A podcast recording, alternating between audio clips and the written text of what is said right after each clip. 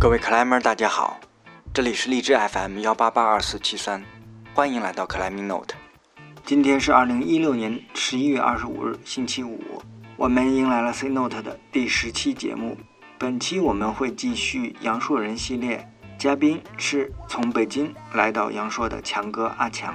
那在开始强哥的故事之前呢，我们还是照例讲几句闲话。一个是呢，北京时间十一月二十二日。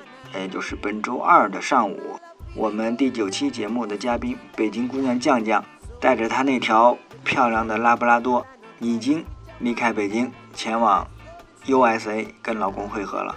啊，现在是已经呃顺利抵达了，祝福一下啊！其实别的倒没什么，就是就是觉得这个狗狗吧，叫小四儿，这个拉布拉多是蛮辛苦的，因为要钻到不大的一个笼子里。嗯，也没什么吃的，没什么喝的，要整整十七个小时，嗯，有点，就是觉得有点受罪啊。然后呢，落地了以后到那边儿，啊，人都都说英语了，他也都听不懂这事儿，反正得且适应一段。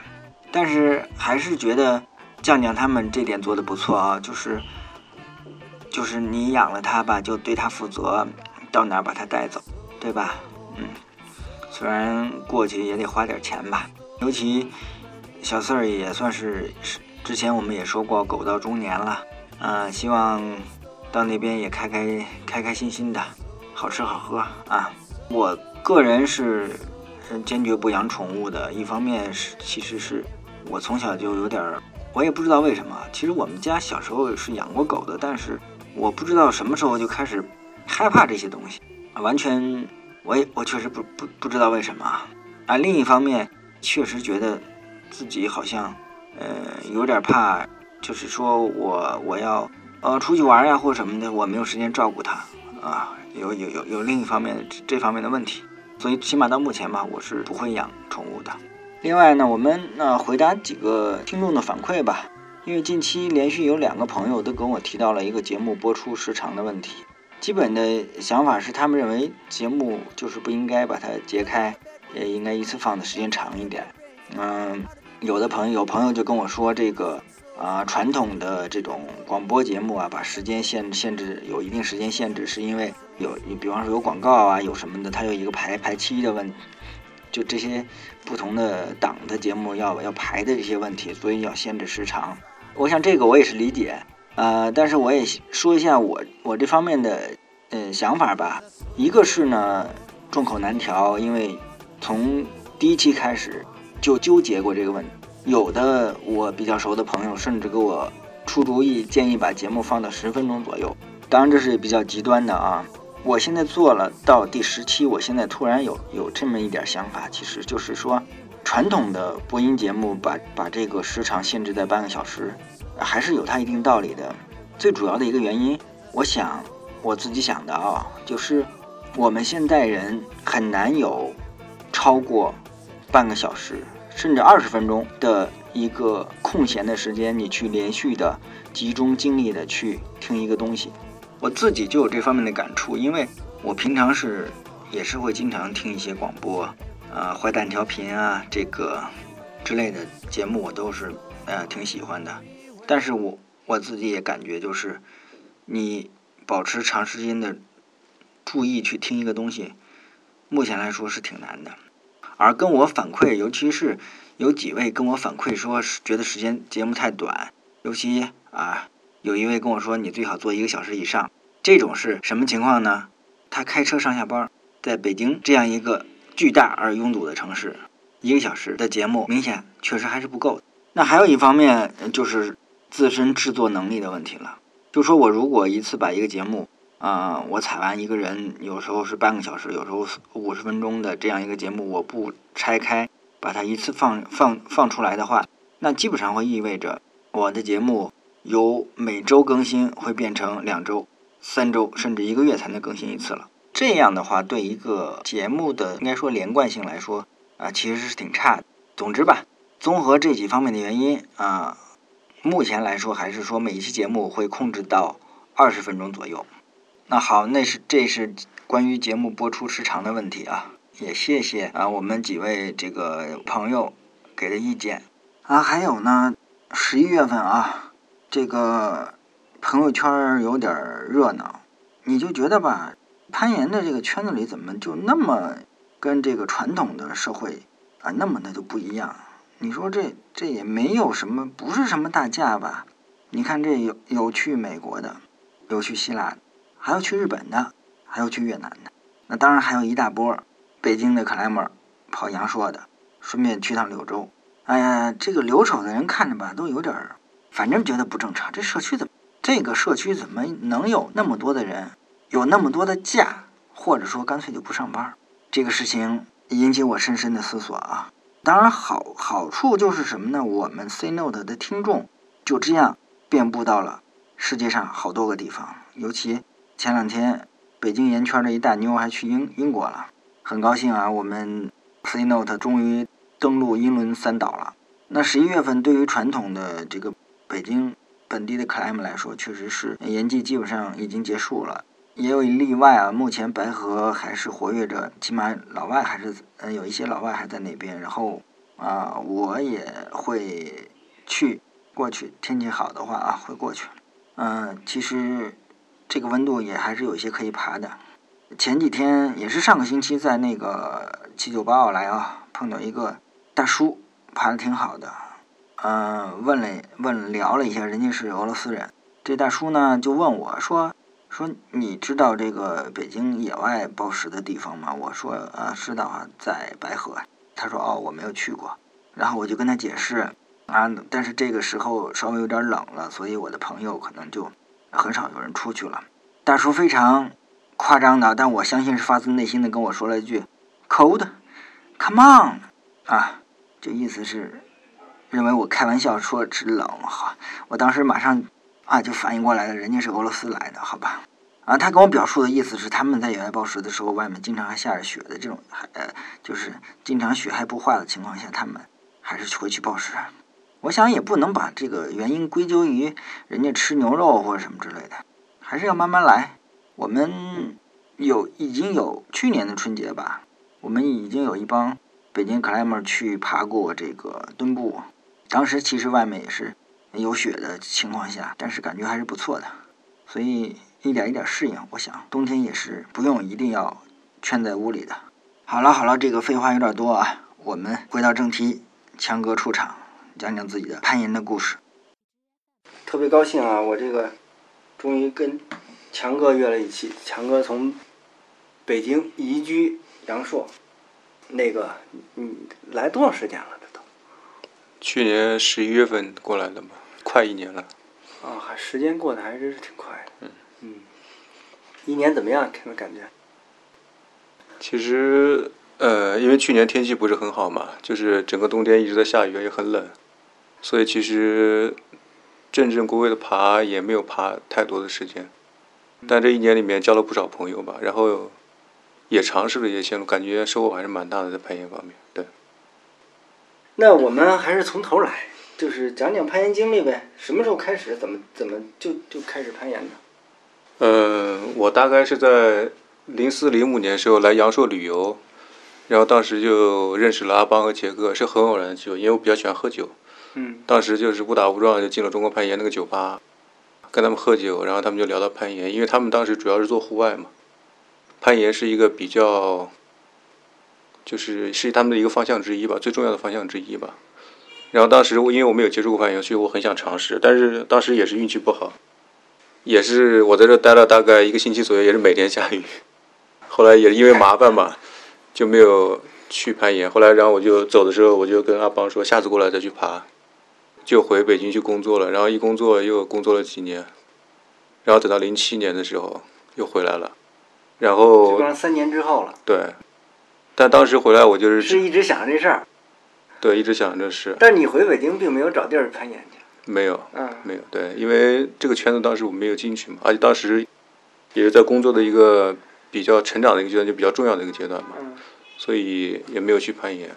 然后零七年过来就是直接辞职过来的，当时就直接进了中国攀岩，一边打工，因为为了生活上面有点补贴吧，就一边打工一边就去学攀岩，也也接触了很多户外的一些项目，因为中国攀岩的项目还是蛮多的。嗯，就那一年尝试了攀岩之后，觉得还是蛮喜欢的，然后从那以后就一直坚持下来了，一直到现在，对那在中国攀岩干了多长时间？当时？整整一年吧。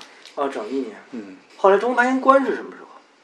我关啊，就是你走的时候，他们并没有关的。我走的也没关，然后过了一两年之后关吧，具体的时间我不太确定了。对，那等于，那你在这一年里，基本上是一个什么？每天一个什么什么工作状况？就是就有有多长时间去爬，还是要？是这样，中国攀岩因为他的团队是不固定的，就如果他来团队的时候，我们就是每天都要工作；但是如果他团队没有的时候，就是我们就可以自由的去攀岩。时间上还是蛮好的，差不多能有三分之一的时间吧，嗯左右的时间能去攀岩。基本上也是会分淡季旺季，对吧？对对对对啊旺季就忙一些，就呃有有有团过来呀，对这些是吧？对啊。那个时候爬什么线路啊？其实我刚开始攀岩的时候，其实我的运动天赋不是很好。我爬了一年的时时间才上了幺零 C。我记得我临走前是红了两条幺零 C，一条白山，一条在那个铜门山。然后我花了很长很长时间，就一直在慢慢的进步，就包括到现在，我也是在幺二的水平嘛。就其实我爬了很多年，就接近有快十年了。所以这个我是纯是坚持下来的。其实我觉得我并不是很有天赋，只是很喜欢，就是把它作为一种爱好，就坚持到现在。就零零八年回的北京，对，零八年回到北京，对的。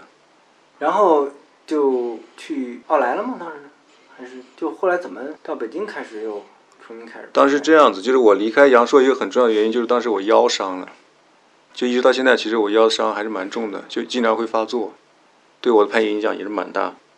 但是从一个侧面来说，我觉得攀岩其实对我腰伤是有帮助的，因为在攀岩的过程中，有些动作是靠手臂去拉嘛，然后你会锻炼腰部的力量，它对骨骼起到一个支撑作用，其实对你腰伤是有帮助的。就但是你也不能幅度太大，这个是一个平衡嘛，我觉得是一个平衡在里面。所以这么多年来，其实攀岩对我的腰伤，我觉得是有帮助的。嗯，对。至于后来的呃腰伤，我是养了差不多在家里面养两个月左右，然后我去了北京重新找工作，然后在那个时候的话，其实我觉得攀岩对我来说已经很重要了，因为我已经喜欢上了这个东西嘛，所以我就会找一些岩馆去攀岩。刚开始是去西单，哦，你还去过西单？对我去过西单，西单那个地下室，当时跟小赛啊还也认识了几个朋友，嗯，然后爬了一阵子西单就关了。关了，嗯，还没开多长时间。然后当时极度我没有去，嗯就停了一阵子，然后最后那个星星把那个奥莱开了起来之后，就是从奥莱开业就一直爬到，一直爬到我离开的时候吧，就一直在奥莱里面。哎，那咱俩第一回见面是什么时候？但是就是在奥莱。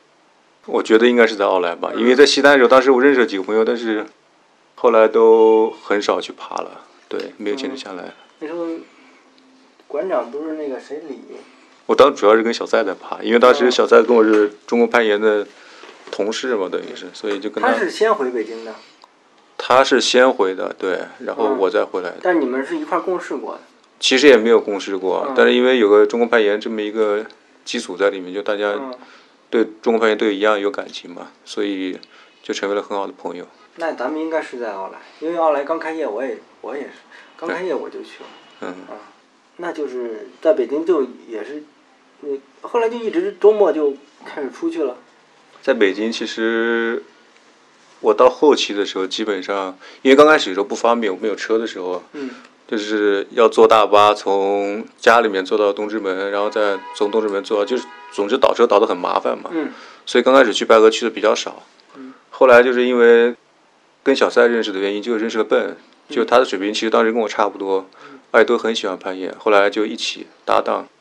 后来有了交通工具之后，就是基本上每周末都会过去，只要不加班的话，都会过去爬一下。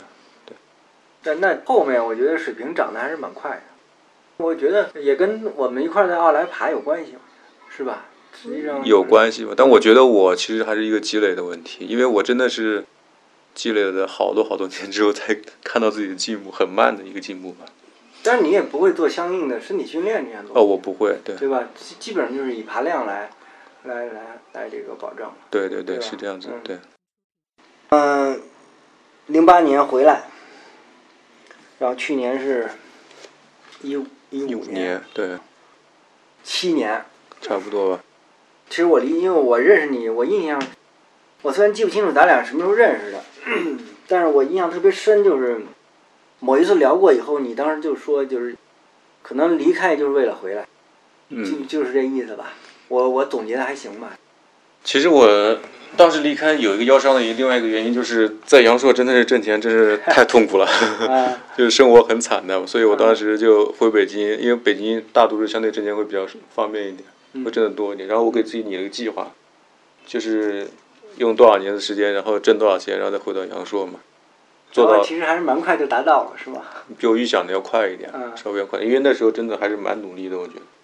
知道你后期反正出差是挺厉害，是吧？星期一到星期五，就是飞好几个地方，然后就是，其实因为这个虽然有一个呃心里说一直有这么一个想法，但是做出决定有时候还是蛮难的。我觉得看你是不是真的去喜欢吧。嗯我觉得如果你真的喜欢的话，你会去这么做的。那实际就是会有一些什么东西让你突然就下定决心了，还是说就是一个呃计划，差不多了，我觉得就这样了，就就到这个点了，我就该这样做。对我来说，我觉得是有一个计划的，嗯就差不多到那个点了，就过来了。反正因为你之前你你比如说我心里设定的一个挣钱的目标已经差不多呃到了，然后就是后面就看一个我差不多该这样对，啊就是跟公司跟同事有个交代，差不多就可以出来了，哦就这样明白，。嗯，嗯，就做事情有有始有终就好了，是吧？对，让大家知道我的态度就就就可以了。嗯啊。然后那那来之前，就是回来这边之前是呃提前会做一些什么准备嘛？就是这这边的规划，我的意思，来这边做什么？因为我知道现在有自己的客栈了，这些东西。其实，呃，说规划其实也谈不上。这个客栈，因为喜欢攀岩嘛，当时就想做一个攀岩的客栈，嗯，就是因为我我也比较喜欢喝酒，所以就啤是酒屋客栈是吧？所以叫什么名字？对，就是放一些精酿在这里，然后自己喝吧。但是这个客栈其实现在我觉得，在我的规划里啊，并不是我挣钱的一部分，纯粹也是为了一个爱好，就是这样去经营吧。对，是这样子。但是这个当初也是来之前就已经想过，可能想做这么一个东西。在来之前一年吧，嗯这个客栈当时就已经开了。对，然后但是经营状况一直不是很好，包括现在经营状况都不是很好，所以，但是我想，我来之后也有很多朋友过来嘛，就一起在这攀岩，一起喝酒，然后一起出去爬，我觉得也挺好的。呃，那我们说一说吧，就是基本上捋到现在这个，应该说从零七年到现在，真的有差不多十十快十年了，对是吧？攀岩的这整个过程中，你觉得对你影响比较有没有对你影响比较大的人或者事？这个问题好大。我坦白说啊，就是我觉得我喜欢攀岩是发自自己内心的去喜欢，所以我身边会有一些人，他们爬得很好，或者他们也有一些人，他们就自己爬的就是一般，他们但是他们就是在做这种传承嘛，就他们不断的教一些新人去攀爬，然后希望把这个人给带出来，这样的话扩大攀岩的影响。但就我而言，其实我觉得我还是比较一个自私的一个人。我一直都是在自己纯自己玩。其实我对攀岩推广，其实我没做什么事情。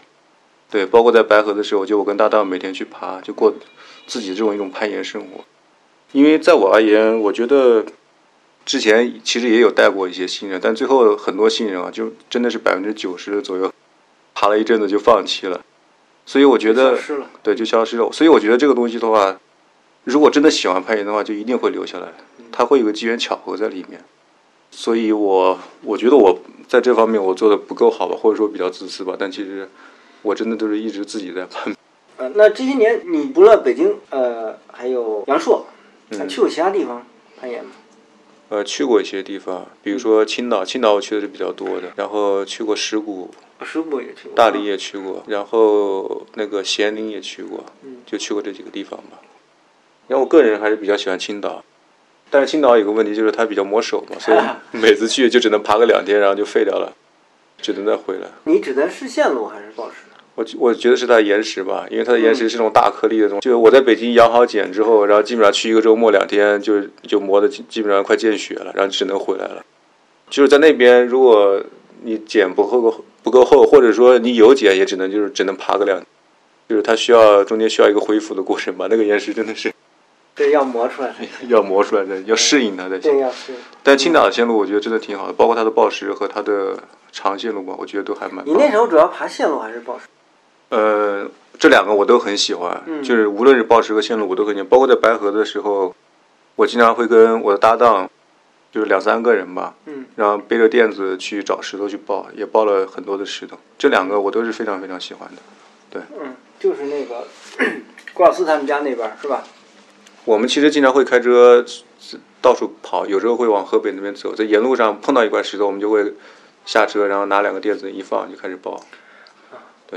好了，我们这个上集的节目先到这里啊。这个强哥还是真是我认识的，真是比较纯粹的克莱默，尤其是他在北京的时候啊，简直他的生活，因为我们还是有一段时间老在一起爬吧，而且当时我们俩住的地方很近啊，呃，他的生活基本上就是三样：工作、攀岩、喝酒啊、喝啤酒，就是三样。一个一个年轻人啊，连妞都没有，很直白的跟我聊过啊，就是说，这个他觉得这个会耽误攀岩，嗯、就是这么的纯粹这么一个哥们儿啊。当然，人家现在在阳朔是有妞了啊，这个我也是。你说阳朔这生活是吧，又不用工作了，那么多时间干什么呢？是吧？就是有妞就已经是不会耽误攀岩了，所以他就有妞了。行吧，那我们上集先到这里，然后我们下周五再见。下集到时候强哥继续讲他的故事，谢谢大家，拜拜。